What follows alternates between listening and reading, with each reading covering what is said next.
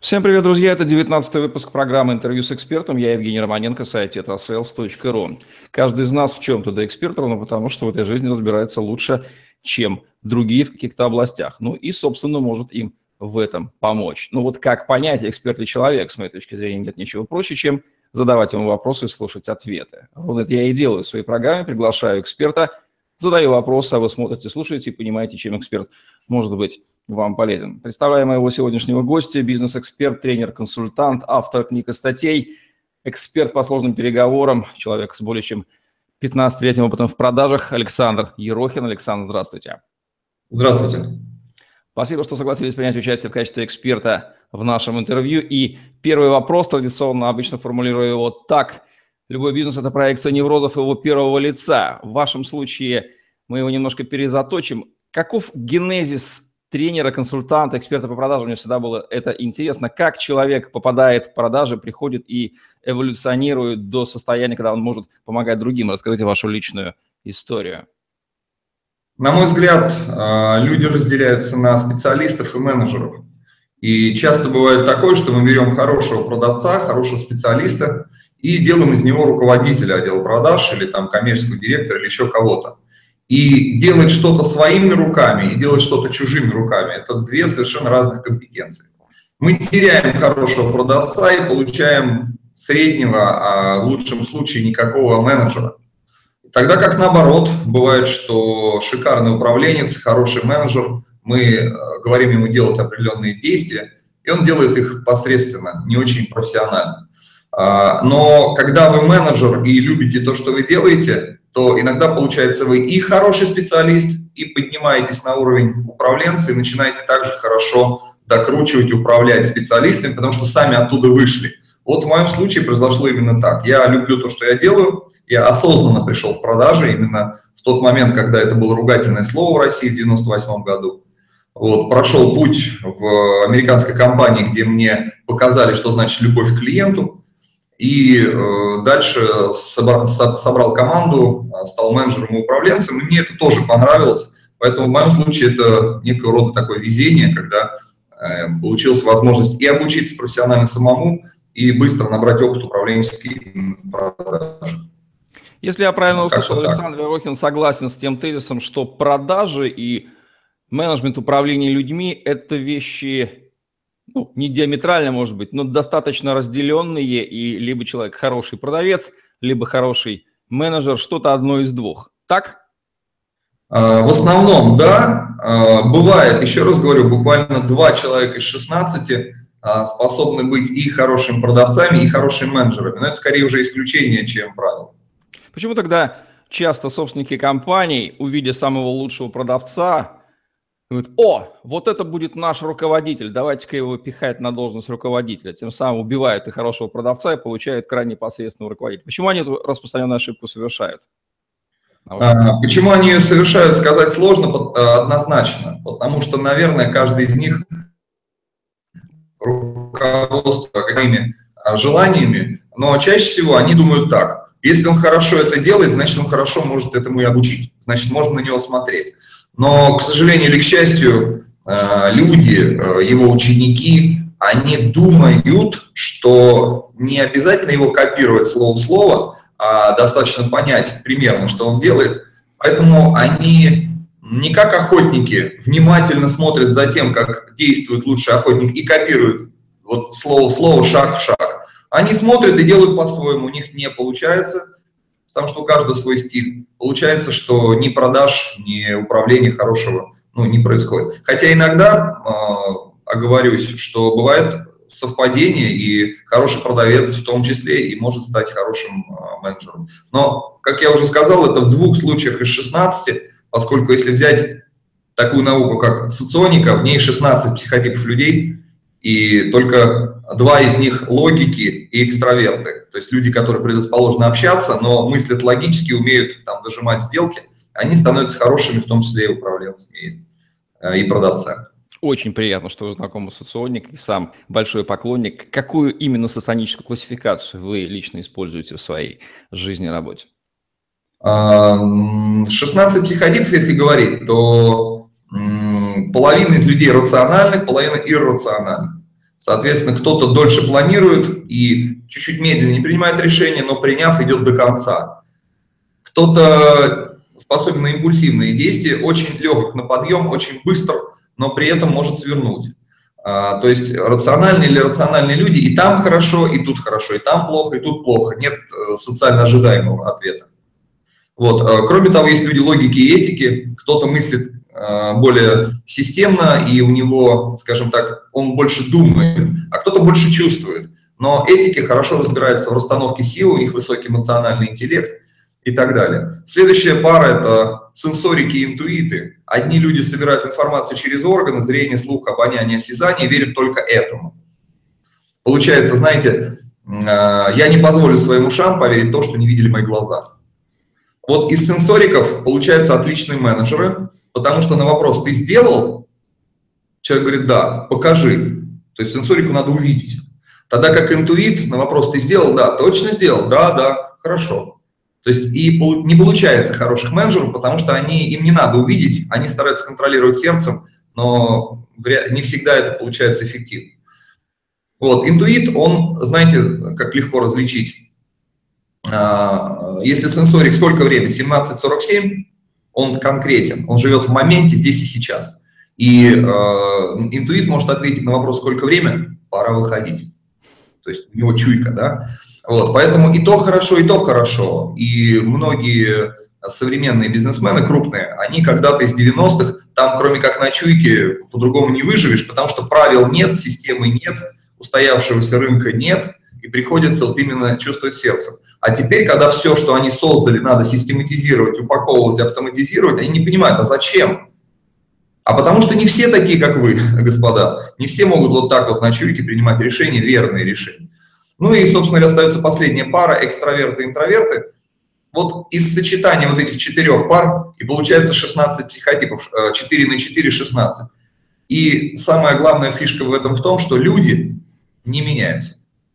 То есть если вы родились э, рациональным, например, логиком, сенсорным экстравертом, вот таким вы всю жизнь проживете. Вы не сможете изменить э, здесь себя. Вы можете прокачать где-то, э, образование получить, э, власть или отсутствие власти, богатство или бедность, но суть ваша останется такая же. Вы будете собирать информацию, обрабатывать ее и принимать решения в отношении того характера, который вам заложен был изначально.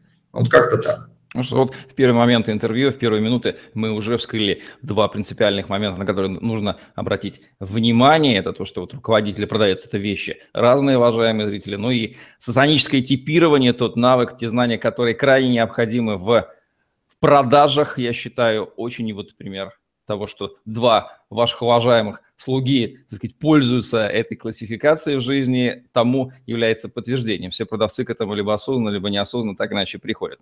Впрочем, мы сегодня договорились с вами поговорить о продажах, об аутсорсинге продаж, об этой самой болезненной функции отечественного бизнеса. Начнем издалека. Как вы считаете, почему продажи такой болезненный бизнес-процесс? Мало где он толком отстроен и функционирует так, чтобы можно было успокоиться и сказать, фу, ну все, с продажей у меня все хорошо. Наверное, даже таких компаний не существует. Впрочем, может быть, вы видели. Угу. Здесь надо взять классическое распределение, но сейчас уже классическое, э, хотя, э, может быть, 80% наших слушателей не так глубоко это понимают, как сам процесс продаж разбить на поиск первичный, то есть разведку, на сам, сами непосредственные продажи, заключение первичного договора, охоту и обслуживание потом уже существующего клиента годами, фермерство, поливать, удобрять вот это растение, выращивать. Традиционное деление на лидогенерацию, конверсию, аккаунт-менеджмент, да, которое более-менее да. проникло в голову там, за последние несколько лет. Да. да, и надо понимать, с 2005 года пришел, пришло это к нам, мы в последнее время строим именно конвейерные модели, но не всегда вот в этом классическом понимании, а, потому что в некоторых, а, в некоторых компаниях нужно и 4, и 5, а в некоторых 2. Но о чем я хотел сказать, то что фермеры по сути и охотники – это разные люди по психотипу по своему. И поэтому, если мы уже отстроили, собрали клиентскую базу, и у вас узкий рынок, или вы занимаете там 30% его, то здесь можно оцифровать, систематизировать, регламентировать, и там будет все достаточно стабильно. Если же мы говорим про охоту, Но представьте себе классическую охоту, вы идете по лесу. Вы лучший стрелок, у вас шикарное оружие, у вас отличная подготовка. Но и что из этого куста сейчас вылетит там птица или выбежит кабан, вы точно не можете знать. Отсюда большая доля непредсказуемости. И отвечая на ваш вопрос, если там бухгалтерию, исполнение заказа, производство и так далее можно систематизировать до сотых долей секунды, что во, во сколько будет происходить, то именно продажи, коммуникации, взаимодействие с другими людьми до конца на 100% э, регламентировать намного сложнее. Именно поэтому там больше неопределенности, именно поэтому большая вариативность, именно поэтому нужна э, именно внутренняя прокачка высокоэффективных людей, высокоэффективных коммуникаторов. Вот именно поэтому такие люди любят и готовы к переменам. Их сложнее упорядочить и заставить делать что-то более системно. Отсюда больше переменных, отсюда и сложнее сделать это э, в виде системы. Э, возможно, именно поэтому я так люблю эту деятельность, э, потому что это наиболее сложное. Если упорядочить склад, логистику, производство, как оказалось, намного легче, поскольку мы занимаемся построением бизнес-систем не только продаж, но в основном продаж, поскольку это сложнее. Вот, то отвечая на ваш вопрос, а, именно поэтому здесь сложность. Если у вас были бы только постоянные клиенты, можно было бы это систематизировать абсолютно. Если вы еще и набираете клиентскую базу, то в любом случае там вариативность будет сложнее. Как-то так. По вашему опыту, какой процент населения нашей страны, в принципе, и по психотипу, и по навыкам, и по желанию, по мировоззрению, в принципе, как сырье, как материал, буду так выражаться, пригоден для продаж как деятельность? У меня такое ощущение, что это доли процента. На самом деле, по нашим подсчетам, 7. А, поскольку я представляю лабораторию Радмила Лукича, да, лабораторию, то основная наша уникальность в том, что мы имеем большой архив, и мы систематизируем огромное количество знаний. А, то на данный момент, а, по нашему подсчету, хорошего фермера можно найти, посмотрев 62 человека. И хорошего охотника можно найти, посмотрев 142 человека. То есть один из 142. Но я, коллеги, хочу заметить, что я имею в виду охотника с длинным циклом сделки, сложными продажами, проектными продажами. Это не тот, у которого от знакомства до принятия решения будет день-два. А когда надо зайти в крупную организацию, иногда это бывает год. Да, пока пару тендеров пройдет, пока ты туда наконец-то попадешь. Вот таких э, серьезных э, крупнокалиберных пушки, матерых продавцов э, приходится выбирать из огромного количества людей, прежде чем собрать. Хотим мы этого или нет, но вы, как управленцы, должны задумываться о том, что вряд ли у вас получится, то есть идет война за таланты, идет война за людей, и вряд ли у вас получится пригласить на собеседование двух-трех человек и выбрать из них будущего там чемпиона по продажам. Просто забудьте об этом, вам придется больше перелопатить песка, чтобы найти эти золотые крупицы. Еще можно констатировать, что продажа – это пожалуй, самый сложнейший процесс в бизнесе, плюс он еще и единственный процесс по определению Вадима Дозорцева, нашего с вами коллеги-консультанта Сбернасафа. Он является единственным вероятностным процессом в компании. Как вы сказали, если все другие можно систематизировать, они будут функционировать как часы, то в продажах, даже если вы сделаете все правильно, всегда остается вероятность, что сделка не состоится. Это, собственно, и приводит к понятию воронка продаж со всеми вытекающими а, так получается, что, видимо, из-за этой сложности, из-за непонятности собственники либо ищут людей, таких ремесленников от продаж, которые этот процесс знают, осознают, вот отдай им на откуп эту отрасль. Вот пусть они что угодно там делают, лишь бы приносили деньги в компанию, мы даже не будем туда лезть. Либо пытаются как-то, ну вот найти кого-то, кто это может расписываясь тем самым собственным незнанием, потому что регламентировать процесс или выстроить его по конвейеру – это еще сложнее для них на данном этапе. Вот этот вот поиск этого мифического а, продавца, волшебника, ремесленника, либо попытка передать продажи на аутсорсинг. Вот при каких условиях она может вообще увенчаться успехом? В принципе, такие люди есть, и они могут какое-то время да, приносить деньги в компании. Тем самым становясь звездами, потом уходя. При каких условиях возможна передача процесса компетентному лицу, который будет работать на компанию? Ну, как, как минимум некоторое время не уйдет через полгода-год в более привлекательное место. Ну, я хочу начать с пару, а, с пару фраз. Продажи – это слишком серьезно, чтобы доверить это продавцам.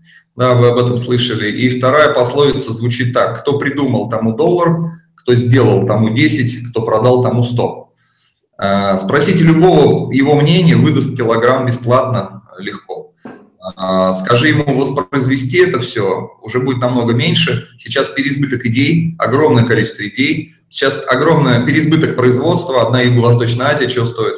Но продавцов дефицит, тотальный дефицит.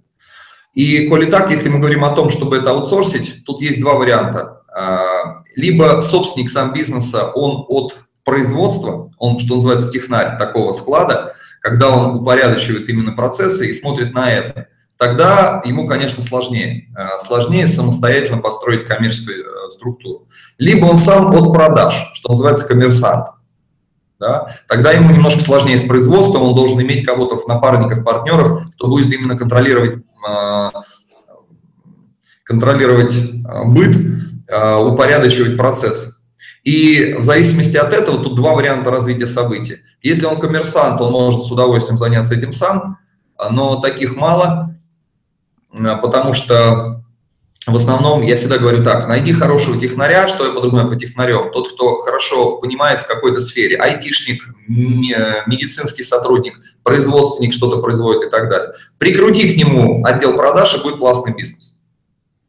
Потому что он может найти сырье, может что-то произвести эффективно, но сбыть у него не всегда хорошо это получается. Если же в подавляющем большинстве случаев, по моему опыту, это вот именно такой вариант, когда на стенах написано «хороший товар сам себя продает» да, и они мечтают о том, чтобы он продался. Э, здесь происходит следующее, чисто психология. Когда вы ищете себе управленца по продажам, то если он достаточно мягкий, достаточно лояльный и до сих пор не партнер к 30 там, 5 и более годам, то что-то с ним не так. Скорее всего, где-то он бракованный. Да? Э, если же он достойный того, чтобы построить бытовую структуру, имеет достаточно опыта, то он, конечно же, понимает свою ценность. И договориться с этим человеком достаточно сложно. Поэтому вариант здесь такой. Либо вы договариваетесь с ним и делаете его партнером, да, если вы этого не делаете, а он действительно матерый и действительно хороший, то, как вы уже сказали, Евгений, он через какое-то время понимает техническую составляющую и либо становится вашим конкурентом, уходит, а, либо что-то еще. Поэтому договариваться, ответ, договариваться. Нужно договориться, привязать в наших российских условиях достаточно сложно, какой-либо договор там, на 5 лет контракт, который там запретит ему там что-то еще, практически не работает, потому что у нас в российском законодательстве и авторские права, и вот эти все вещи, они очень слабо регулированы. Я сам когда-то заканчивал юридический факультет и понимаю, о чем говорю. Вот, э, поэтому надо именно сделать так, чтобы этому человеку было выгодно с вами, а не самостоятельно. Потому что так или иначе ему придется затыкать все эти дыры с бухгалтерией, с закупками, с производством, с доставкой и так далее, и так далее. И кто-то должен все это делать. А он должен заниматься любимым делом, коммерцией, строить сбыт, продавать, проводить переговоры крупные и так далее, и так далее. Поэтому, если вы действительно мечтаете о том, чтобы вот, бытовую структуру построил вам какой-то чемпион, то с ним надо договориться. С ним надо договориться, чтобы ему действительно это было выгодно, и он действительно был мотивирован делать это для вас вместе с вами. Как? Амбиций э, зависит от вашего навыка переговорного, на каких условиях, на каких процентах это произойдет. Ну и последнее, скажу, что я имею в виду в ответе на этот вопрос – а, скажу, что а, пусть лучше этот человек стоит в вашей палатке и писает наружу, чем он выйдет из вашей палатки и будет в нее писать. То есть есть такое вот словосочетание. Поэтому, когда он вырастет и перерастет, договаривайтесь. Это одно из лучших рецептов здесь. То есть пара технарь-продавец – это такая очень устойчивая такой устойчивый бизнес-симбиоз. Сам, на самом деле, вот нахожусь в такой же паре, очень хорошо знаю ее свойства, когда технарь с продавцом, они друг друга дополняют, и друг, друг без друга не могут. Такое бизнес-супружество получается, это очень эффективно, и они действительно должны быть партнерами, потому что хороший продавец, он-то технаря всегда найдет, их меньше. А вот э, технарю найти продавца в качестве партнера сложнее, поэтому если технарю повезло, он нашел, удержите его всеми способами. Получается, что функцию продаж, как функцию поиска, конверсии клиентов, удержания, работы с клиентской базой, ее можно либо реализовать в своей компании, ну, либо попытаться сделать какими-то руками на стороне. По большому счету способов нет. Вот эта вот фраза аутсорсинг продаж, которая является достаточно распространенной в последнее время, особенно по поисковым запросам, вот что под ней обычно, какие грезы и мечты в ней видит тот, кто набирает в поисковике эти буквы, аутсорсинг, передать продажам, и что под ней обычно предлагают те продавцы, которые а, формулируют свои услуги именно так. Что на самом деле там скрывается, какие иллюзии питаются в отношении этого бизнес-процесса, и возможен ли он в принципе, можно ли сходить на свидание и жениться за клиента, чтобы он познал все прелести семейной жизни, но не понес издержки, ведь именно от этого и хотят, от издержек хотят сбежать искатели приключений в аутсорсинге, я имею в виду, стороны заказчика. Ну, достаточно большой у вас вопрос, Евгений, и много что можно об этом говорить. А, в 2002 году я ушел из американской компании, в которой прошел достаточно длинный путь от торгового агента до а, регионального директора, территориального директора компании с э, более чем 10 офисами. И создал свой отдел продаж на аутсорсинг. Тогда мы это так назвали по разным крупным предприятиям, сначала вокруг Москвы, потом добрались и дальше. А, когда я приходил директору, я так и говорил, что я могу набрать вам клиентскую базу и сбыть все, что у вас там осталось на складах. Но тогда еще были склады, тогда еще люди работали на склады. И у нас достаточно хорошо с ним получалось договариваться, потому что они с удовольствием ну, на это соглашались. Мы садились, мы, это пять профессионалов, а, тогда сначала было семь, потом пять, которым было без разницы, что продавать. На самом деле, потому что за несколько лет, за пять лет мы не продавали разве что марсианскую нефть. То есть, э, что надо, что было, то и продавали. Но таких универсальных бойцов, профессионалов, э, они были отобраны э, потом и кровью тысяч собеседований, тысяч конкурсов, и потом прошли достаточно длинный путь становления. Собрать в одной команде крайне сложно. Каждый из них стоит уровня там, коммерческого директора современной компании. А, поэтому сказать, что вот этот опыт можно повторить вот именно в таком виде, а, крайне сложно, это должны звезды сойтись. А, теперь отвечая на ваш вопрос. Большинство владельцев, скорее всего, ищут возможность передать продажи полностью, но сейчас все больше людей понимают, что это слишком серьезно, чтобы доверить это продавцам, поэтому они передают лишь часть, например, лидогенерацию. И такой опыт существует, он э, даже в некоторых моментах бывает успешен, когда менеджер на той стороне, который организовывает колл-центр, э, именно генерацию лидов, он достаточно опытен для того, чтобы не спешить уйти в звонки, а более глубже узнать целевую аудиторию заказчика, более четче понять, э, с кем приходится общаться, какие слова говорить этим людям для того, чтобы они а, там возбуждались, им было интересно слушать, более детально а, отрабатывать скрипты и алгоритмы для своих продавцов и более внимательно относятся к тому, чтобы они их правильно выполняли. Тогда получается генерировать достаточный поток потенциальных клиентов. Но это единичный случай, и в данном случае я для своей компании Sailcraft построил удаленный отдел продаж в городе Иваново. Просто поехал туда, снял офис, набрал людей и посадил. Они сейчас там работают. Казалось бы, да, я мог бы договориться с какой-то организацией, попросить их заниматься лидогенерацией, сделать колл-центр, сделать эти звонки, но тем не менее я сам лично поехал и построил отдел продаж себе а, свой. Что же касается тех людей, которые в дальнейшем бы выезжали на встречи, продавали, и тем более вели существующих клиентов, то это полная иллюзия по той простой причине, что самое ценное, что есть у, клиент, у, клиент, у, у компании, это ее клиентская база. Коли так, ну, представьте на секунду, что у вас есть бизнес, который производит чего-то там, услугу, продукт, а, сбывает оптом, но вся ваша клиентская база находится на обслуживании не в вашей компании, а какой-то аутсорсинговой. Это какого уровня партнерские отношения у вас должны быть, а, давайте вспомним определение партнерских переговоров. Это когда выгода от совместного сотрудничества выше, чем отдельная выгода отдельных участников личная. А, чтобы он согласился, что мне выгоднее дружить и партнериться, чем продавать самому. Если у вас есть клиентская база и есть э, сбытовые мощности, вы найдете поставщика, найдете, не вопрос. Если уже у вас есть возможность поставки, то есть предложение, найти спрос на порядок, а может быть и на несколько сложнее. Поэтому в такой симбиоз и в такую возможность я, мягко говоря, не верю. А, потому что у всего есть определенный порог. Если же вы как-то все-таки связали свои отношения с а, независимой компанией, и она а, вам гарантирует о том, что никак от вас не зависит, но тем не менее поставляет вам клиентов и ведет ваших клиентов четко и надежно, расскажите мне об этом случае. Я хочу добавить в свой архив такой кейс, пока он у меня отсутствует. Ну, то есть вот. можно сделать вывод, что аутсорсинг продаж, как вот все, что вы вот, все, все, все, что связано с продажами, сделал для вас кто-то, и при этом это было для вас безболезненно и безрисково, такого не существует. Можно аутсорсинг какую-то отдельную функцию, например, да? да.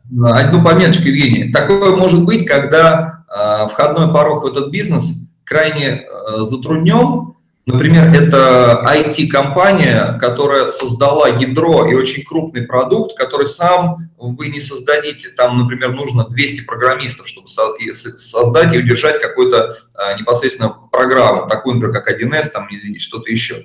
А спрос на нее большой. И получается, что продавать ее относительно легко, ну, относительно легко, а вот создать продукт очень сложно. Вот тогда можно иметь франчайзинговые сети, тогда можно а, чисто исключительно с бытовые структуры иметь, это дилерские сети и так далее. Тогда это возможно. Но когда вы сами для себя а, какой-то в оптовых продажах, в розничных продажах, продажах услуг, в производстве вот так сделали, вот это очень-очень сильно затруднено. Не путаем с дилерством, когда автомобильные строители используют дилеров для сбыта, потому что дилеры не могут сами автомобили производить, а спрос на автомобили есть. Тогда такой симбиоз возможен, тогда это реально. А когда вы обычный продукт покупаете и продаете, ну почему бы вашему партнеру его не покупать не у вас, там у кого-то еще? Это ну просто глупо, есть выгода, и вряд ли кто-то будет а, любить больше ваших детей, чем своих. Ну, это тут однозначно. Те предложения по аутсорсингу продаж, которые есть в интернете, выходят по запросам в том же Яндексе. Что на самом деле под ними? Не маскируется ли под ними банальная лидогенерация? Если вчитаться, там вот, в общем-то, лид за деньги передается. Я думаю, что именно так, да. Там именно идет лидогенерация, поскольку вот этот процесс, если вы продаете на, на всю Россию, на, по разным регионам, вот этот процесс надо уметь организовать. То есть настроить IP-телефонию, настроить э, колл-центр, собрать людей, прописать скрипты, алгоритмы, упорядочить их деятельность. И, э, скажем, для этого нужно определенные компетенции обладать. Если вы этого не делали раньше никогда, и вам надо быстро лидов, то самому ну, достаточно продолжительное время потребуется, чтобы это организовать. Поэтому хочется это делегировать, хочется отдать на аутсорсинг. И такие компании действительно существуют. Э, и они в большинстве своем именно, в большинстве своем именно занимаются лидогенерацией. То есть они вам поставляют потенциальных клиентов, квалифицированных а, потенциальных клиентов, но не деньги, но не сделки в крайне редких случаях, если очень низкая сумма чека. Если... То есть подразумевается, что конвертировать этих лидов вы, ребята, будете сами, а как иначе? То есть... Э... В большинстве случаев да, потому что эти колл-центры, они же продают не только ваш продукт, но и многие другие. Представляете, как глубоко им надо разобраться было бы в вашем продукте, чтобы потом еще и объяснять клиенту, как будет происходить сделка и так далее, и так далее. Это ну, практически невозможно. А не является ли скрытым мощным подсознательным мотивом желания, патологического желания скинуть продажи на какого-то какого-то аутсорсера, непонимание собственных продаж, как процесса, как он происходит, его регламентации, вот тотальное непонимание. И из-за этого непонимания такое мучительное, что либо разбираться, либо на кого-то скинуть. А давайте кого-то найдем, скинем, он разберется и нам продажи сделает. Вот не является ли это тоже мощным драйвером поиска такого технического сорсера? А, не просто является, и в подавляющем большинстве случаев это так, но я хочу один момент заметить. А, поскольку мы тут несколько раз говорили о конвейере, то получается что? У меня есть фермеры, у меня есть люди, которые могут исполнить заказ или обслужить существующую сделку. У меня, мне нужно прикрутить к ним э, тех, кто будут поставлять им потенциальных клиентов, и будет счастье. Но такой человек забывает, что между э, теми, кто занимается лидогенерацией, тот, кто исполняет заказ, должен быть тот, кто закрывает сделку, должен быть дожимщик, продавец. А это самый редкий человек, его сложнее всего найти. И в результате происходит то, было ли вам бы интересно вот это? Да. Хотели бы вы узнать об этом подробнее? Да. Э, готовы пообщаться с экспертом? Да. После чего он передается фермеру, который ждет человека, который сам себе все продал. Он знает, чего хочет, э, по какой цене, э, на каких условиях, и он говорит, ну, чего вам говорите? Я хочу сказать очень важную сейчас вещь. Она не написана ни в одной книге, я говорю ее на тренингах, мы добыли ее потом и кровью, эту вещь. Если вы спросите у продавцов, за что именно платит покупатель охотнику, дожимщику, продавцу, то вы услышите очень много вариантов ответа. За удовлетворение потребностей, за там, передачу ценностей. Но вы не услышите фразу, которая называется «за то, чтобы вы за клиента приняли решение». Он хочет делегировать вам решение. Вы платите доктору за то, чтобы он принял за вас решение. Вы платите архитектору, чтобы он принял за вас решение, юристу и так далее. И вы очень хотите заплатить продавцу, профессионалу, эксперту за то, чтобы он за вас принял решение. А вот именно таких людей крайне мало. Здесь есть э, принимать решение, это очень сложно. А, и есть такой короткий, если позволите, анекдот, когда фермер накопал горы картошки и поставил э, колхозника ее сортировать. И через пять минут подходит, часть рассортирована, а тот обливается потом. Он спрашивает, ты устал? Говорит, нет. Ты заболел? Нет. Может, тебе помощь нужна? Нет. А что ты потом обливаешь? А, обливаешься. Он говорит, ну вот это вот решение постоянно принимать меня убивает. То есть надо мелкую, крупную просто картошку сортировать, и это уже сложно. Поэтому а, именно вот это непонимание, что именно того, кто будет заключать сделки, принимать за клиента решения, таких людей архи мало. У нас есть люди, которые могут исполнить заказ, обслужить. И мы думаем, что мы привлечем тех, кто уже сам себе все продал. И среднего звена отсутствует. Но как только появляется у вас хотя бы один продавец, настоящий, он очень быстро понимает, что ему выгодно заключать только самые крупные сделки. И его не хватает на всю линейку, на все ваши сделки. В этом и заключается основное недопонимание а, вот этого этапа, то, что, оказывается, нужно еще и продавать. Даже если у вас кусок золота килограммовый по 50 рублей, его все равно нужно продавать. Сейчас это так. Даже бесплатное нужно продавать. Вот мы вскрыли еще один принципиальнейший момент. Спасибо вам за эту ремарку. И действительно, у нас в стране, где принятие решений – это, по-моему, патология на уровне генетики, избегания принятия решений. Получается, что компания, в которой худо-бедно есть фермеры, умеющие отгружать, где-то они там нашли на аутсорсинге разведчиков, телемаркетинг колл-центр посадили, а звено охотника, который принимает решение за клиента, а здесь мы с вами вскрываем еще дьявольскую вот эту вот функцию, попытку клиента аутсорснуть принятие собственного решения в отношении собственной судьбы, да, как это не звучит да. Фантастически, но это так. У нас нет этого человека-охотника, который за него примет. И мы сталкиваемся с пустое место, сталкиваемся с клиентом. Конечно же, продажа не происходит. Тут начинается, начинается гонка на колл-центр, мол, что за лидов вы нам гоните, они у нас не покупают. Конечно, не покупают, потому что у вас нет звена, которое их конвертирует. Вы с этим сырьем просто не умеете работать. И вот эти вот тонкие моменты, которые мы с вами видим, поскольку мы декомпозировали процесс, мы понимаем его логику, их не вводить в упор 99%, наверное, собственников, уж персонал тем паче. Получается, что какой вывод из этого всего следует?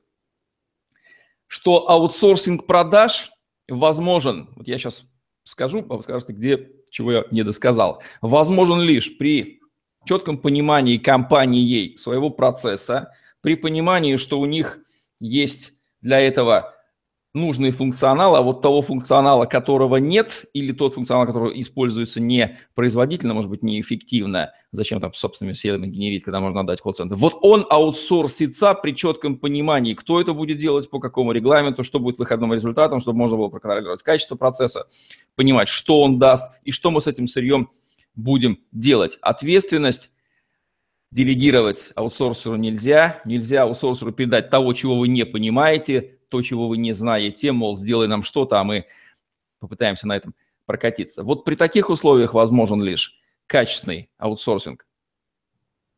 Ну, здесь хочу заметить, что это не только в России, а, это на таком э, генетическом уровне, на уровне физиологическом, я бы сказал, происходит.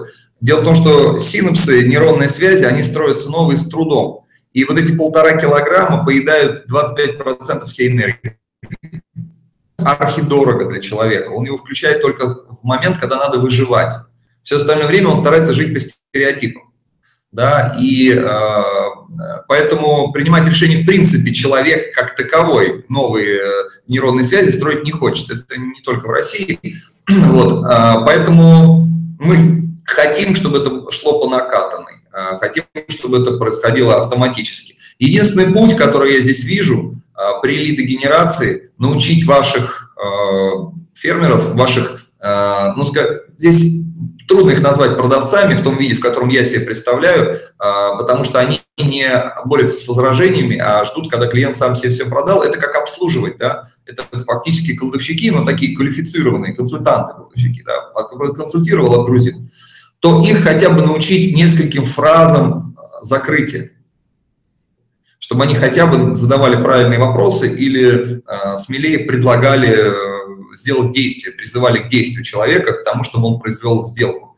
Вот, тогда конверсия будет вырастать намного сильнее, но эти люди, говорить эти фразы, задавать эти вопросы будут с трудом, потому что изначально как бы они не такие по типу, да, и значит для этого нужен контроль, для этого, от этого они будут потеть, им будет э, некомфортно, значит, нужен нажим административный на них, да.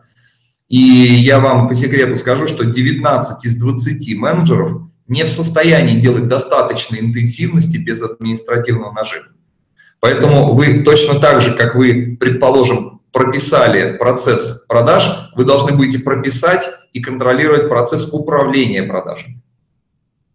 И иногда нужно контролировать контролера, э, чтобы он в достаточном количестве э, искал ошибки, э, слушал как ассессмент, заставлял людей и так далее. Я слышал историю, что в Макдональдсе есть график у руководителя филиала, чтобы он нашел ошибку, нашел косяк. То есть в пятницу с 3 до 4 пойди найди. Вот он выходит, у него есть график, никто этот график кроме него не знает – и если ты менеджер и не можешь найти ошибку, ну какой же ты менеджер тогда, да? А если ты не ищешь ее периодически, то люди расслабляются, ну и как бы понимают, что их никто не контролирует. А, функция контроля а, означает недоверие. Функция контроля означает а, готовность конфликтовать, делать выговор.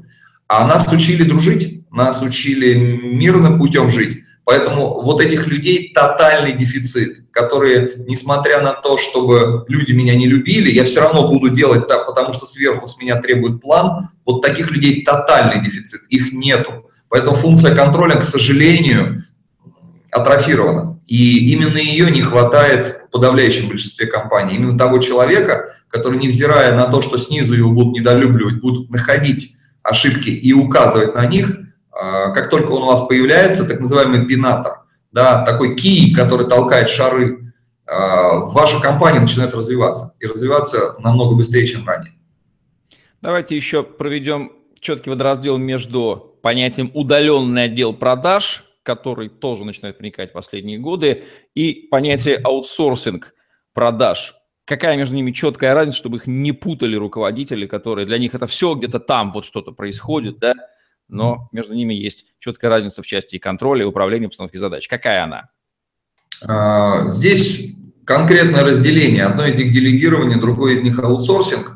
А, часто сейчас заказы поступают к моим а, ребятам в моем департаменте построить удаленный отдел продаж. Это некая московская компания, которая понимает, что здесь аренда помещений выше, люди дороже, процессы дороже, просит построить отдел продаж в области или в других городах. Да, мы там берем, нанимаем, обучаем людей, стандартизируем работу, и они, собственно говоря, это делают. Но эти люди у вас в штате, на этих людей есть административный нажим с вашей стороны, вы их контролируете, и вы с ними работаете. Вам как минимум нужен менеджер. А тогда, когда вы ищете аутсорсинг продаж, это не ваши люди, они не в вашем штате, у них есть свой менеджер. И здесь, э, ну, такой пример, если вы когда-то работали с фрилансерами, то есть с удаленными сотрудниками не в вашем штате, и вы э, поставите им задачу на freelance.ru то они пропадают. Просто вы им, если, не дай бог, предоплату дали, и они исчезли, все, их нет. Но если вы обратитесь не к фрилансеру, конечнику, а к менеджеру, у которого есть ряд фрилансеров, вот тогда вероятность того, что будет сделано и будет срок, и будет согласно вашему заданию техническому, вырастает намного. Но и цена вырастает, потому что это менеджеру надо платить за ту же самую задачу. Вот так же и здесь. Либо у вас будет свой менеджер, свой управленец, коих людей мало, как я уже сказал, потому что никто не хочет ссориться, контролировать, э, скажем, доказывать, что он не доверяет тем самым людям. Либо вы купите этого менеджера, который будет контролировать уже своих людей, и это будет не ваш отдел. Это будут фактически э, дилеры ваши, э, которые э, поставляют вам лидов, потенциальных клиентов или реальных клиентов, что с меньшей вероятностью, потому что иначе они должны быть заточены только на ваш продукт, скорее всего, чтобы действительно они дожимали клиента уже до сделки. Если же они много кому продают, то, скорее всего, они вам поставляют будут не клиентов, а именно лидов, потенциальных клиентов. Вот в этом основная разница. Это в вашем штате, и ваш менеджер их контролирует. Это э, сторонней организации, и чужой менеджер их контролирует, с которым вы уже ведете партнерские деловые отношения. То есть разница вот между сотрудниками компании и подрядчиком. Там тоже люди, да, но они да. не ваши. Вот это вот есть да, принципиальная да. разница, ее надо понимать. Телемаркетинг как частный случай аутсорсинга лидогенерации. Какая техника безопасности при его использовании, рекомендация от Александра Ерохина в отношении этого модного инструмента? Первая рекомендация, особенно в первое время, а, не нужно делегировать контроль. А, попросите э, звонки, чаще подавляющее большинство колл-центров компаний их предоставляют, да, вот послушайте там, что говорят, как звонят наши люди. Найдите в себе терпение и послушайте. Послушайте, что о вашем продукте, что вашим потенциальным клиентам говорят их продавцы, их, ну, продавцы э, с большой буквы, их э, телемаркетологи. И поймите, где бы вы подкорректировали этот диалог, где вы подкорректировали эту коммуникацию. Скорее всего, вам, а, как человеку, хорошо знающему свой продукт, хорошо знающему боль ваших клиентов, будет очень сложно. Вы будете слушать, и вам это невозможно. Я с трудом э, могу слушать то, что говорят и как говорят э, продавцы о своем продукте. Но наберитесь терпения и послушайте их немножко. Тогда вы сможете подкорректировать их работу, поговорить с их менеджером и передать ему свои пожелания. Если ничего не произойдет, и эти звонари, эти телемаркетологи не начнут что-то делать по-другому, э, это проблема. Потому что дисциплина это поддержание изменяющегося порядка. Очень легко быть дисциплинированным, когда ты в привычке. Ну, просто делаешь то, что привычно. Но когда надо изменить скрипт, изменить алгоритм, изменить процесс, вот здесь начинаются проблемы. И если организация, которой вы делегировали привлечение новых клиентов, способна дисциплинированно менять свои алгоритмы быстро, с такой организацией стоит работать, значит, у них хороший менеджмент и хорошее управление проектами.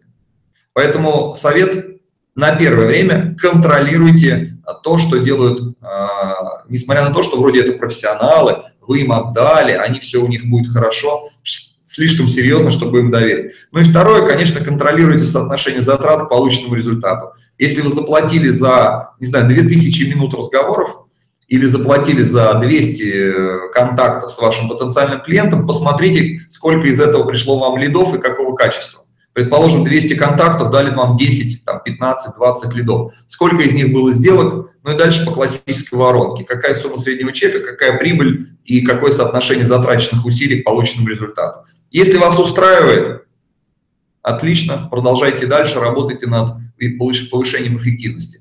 Если вас не устраивает, то есть не отбиваете вы эти затраты, то опять же слушайте, докручивайте, контролируйте, через какое-то время станете сами профессионалом, построите себе, не будете это аутсорсить.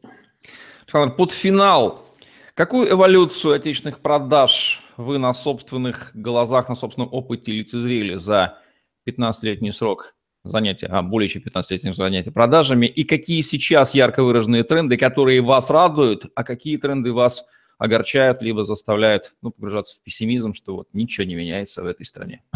Как-то так. Ну, э, на самом деле изменения колоссальные. Изменения колоссальные, э, э, и есть некие вещи, которые действительно пока еще не меняются. Вы очень такой правильный вопрос задали, в котором частично есть ответ. Я вспоминаю, как в 2003, по-моему, году я три остановки ехал в одном из профессиональных городов, столиц субъекта федерации, на троллейбусе вдоль забора завода.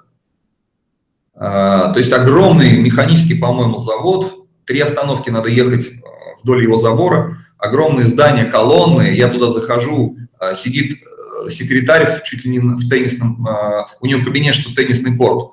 Я прохожу к директору, иду 20 шагов до его кресла и вижу, как он из баночки пол-литровой ест больше. То есть вот такие были продажи вот тогда, да.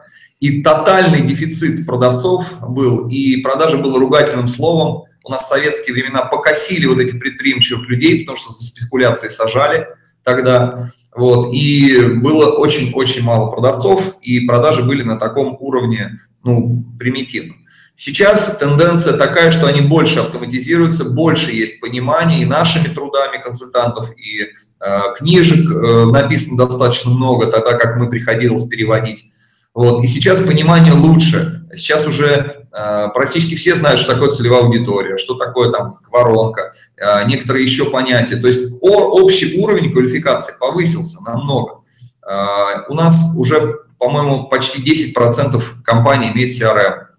7, по-моему, или 8. Да, не 70, как на Западе, а 7, но это уже круто, уже, уже есть понимание необходимости этого инструмента и так далее. То есть в этом плане мы развиваемся, и здесь продажи скакнули на небывалый уровень основной момент этого изменения – это отношение к слову продажа.